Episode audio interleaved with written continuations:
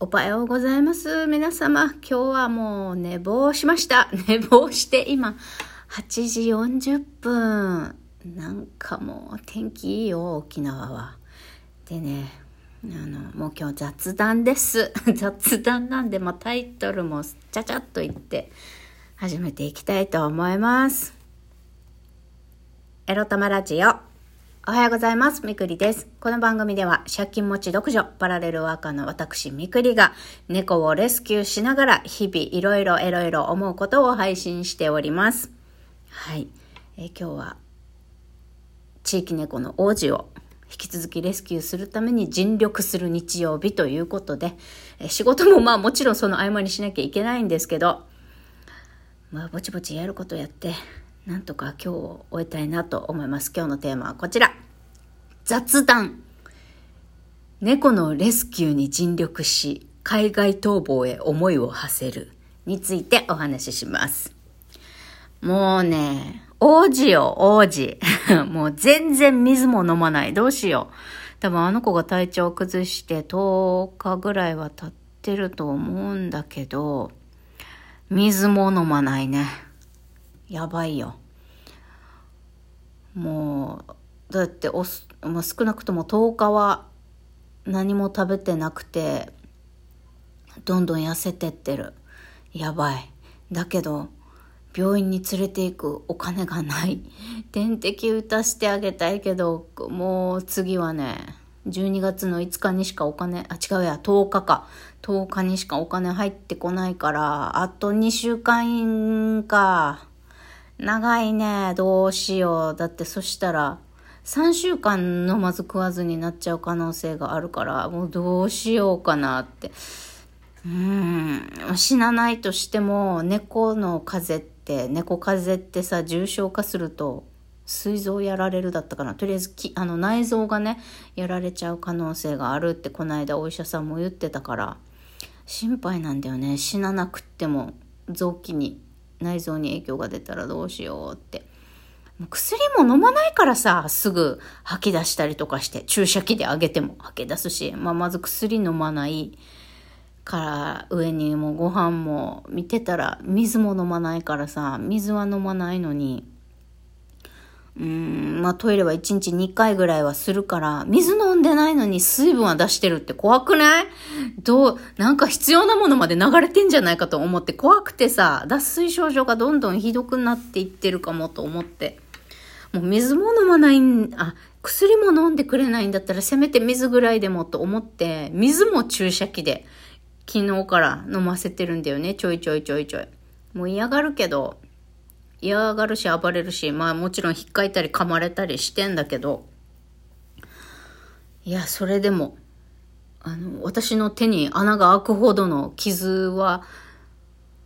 きっと負わせないだろう。そこまで王子は私のことを攻撃しないだろうと信じて、私もビビりながら、あの、王子を抑えて、水注射器でちびちび飲ませてるって感じです。全然注射器で飲ませてるって言っても1日2回じゃ足りなくてなんなら1時間おきにあのちゃんと飲ませなきゃいけない。もしくは1回で 3, 3ショット4ショットぐらいねちびちびちびちびあの少ない量を飲まさなきゃいけない。なって思いますもう今日はね、水と薬を何としてでも飲ますっていうことにね、尽力せねばならんと思いますね。あとやっぱり一緒に添い寝してあげて。昨日の夜からね、あの、アスファルトの壁の、に囲まれた、え空気口すらない倉庫の中で一緒に寝ましたよ。あ、今日のアイコン画像にはめておきますけれども。えーまあ汚いですけれども、40おばさんのね、えー上半分すっぴんもさらしでこのようにあの王子と 寝ておりました。もう可愛いんだよね王子甘えん坊さんでさゴロゴロ言いながらさ私の首っていうか私にくっついてきて寝るんだよね。うちの猫ですらあんまりやんないからねそこまでベタベタくっつくっていうのは。だからよっぽど心細いのかあのーね弱るとさ、なんか安心できる何かに頼りたくなるよね。うん、いくら野良とはいえ。まあ、きっとこの人ひどいことしないって信用してくれてるから、もう弱ってて、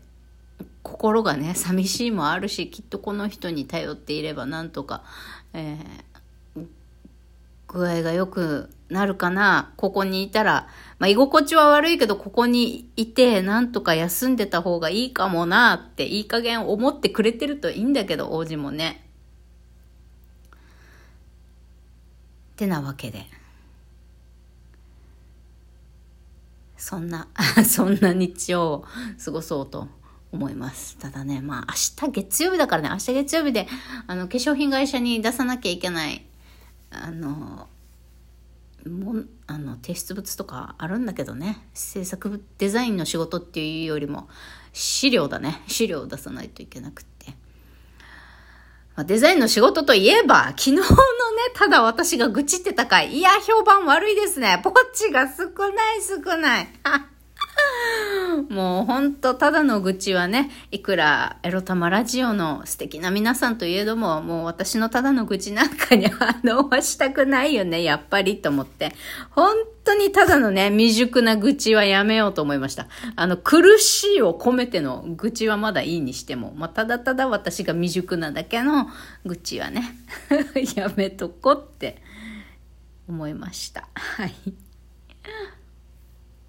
もうね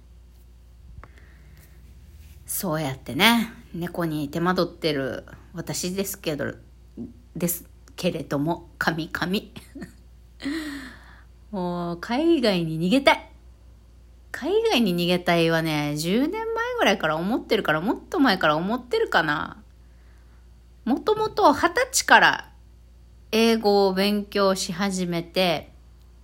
あ、高校卒業してからか。高校卒業してから私本格的に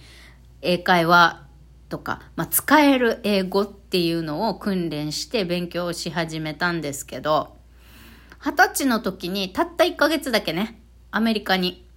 えっと、カリフォルニアかにホームステイ行ったことがあるんですね。で、その間語学学校に通ってって。で、カリフォルニア、私が行ったところはバークレーっ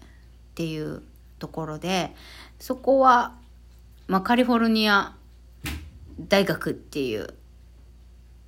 とこがあって、その大学にね、別に何の用事もないけど、ただアメリカの 大学生になった気分を味わいたくって、まあ、UCLA って言うんですけど、アメリカのカリフォルニア大学は。UCLA の、えー、校内に入って、だうろうろしてたことがあったんですよ。と図書館の中をただ入って見て回ったりとか。まあ、その時にね、いろんな施設も充実してたりとかさ、あのー、既婚者用の戸建ての寮とかがあるんだよね。アパートとかじゃなくて。既婚者用の戸建ての寮とかが、あの、学校の敷地内にあって、で、外で、まあ、アメリカで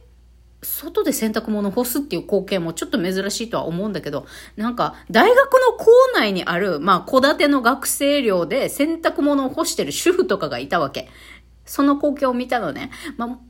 あ、もしかしたらそれはただの、あの、既婚者でいながら、えー、UCLA に通ってる人の奥さんかもしれないし、UCLA の学生さんであり、えー、既婚者でもある妻、奥様なのかどっちなのかわかんないけど、なんかこうやってさ、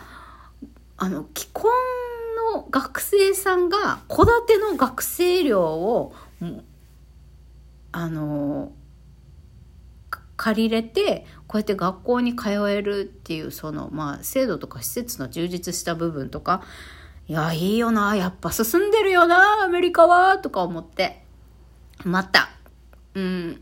アメリカかどうかわからないけど、また英語圏の国に戻って、この地に戻って、勉強か働きに来るか、またしたいなって、あの二十歳の時に強く思ったんですよね。当時ね、当時ね。で、あれから私は、いつどうやって何をしに、何を目的に海外に行こうかってずっと考えながら20年経ちました。もう20年経ちましたよ。いやこの20年の間にさ、例えばよく言われるわけよ。留学経験者からさ、学生として、あの、海外に行くんだったら、留学するんだったら、何をしに、何をするためにこの学科で学ぶのかっていう目的意識をはっきりさせてから行かないと、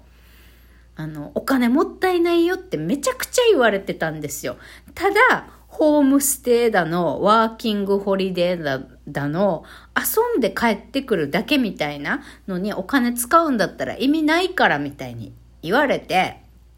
そうなの？と思いながら20年経ちました。じゃあそれは今になってどう思うかっていうと、ただのね、遊ぶための留学。まあ遊ぶ、遊んで学ぶと書いて遊学っていう言い方もするんですけど、ただの遊学だろうが、やっぱり半年から1年、海外に行って生活するっていう経験は大きな目的とかがなくてもやっとけばよかったっていうのが今思うことですね。まあ、だからといっても、今からでももう海外行けないって決まったわけじゃないから、別に、あの、とっても後悔しているっていうほどではないんですけど、ほどでもなく、諦めてもいないっていう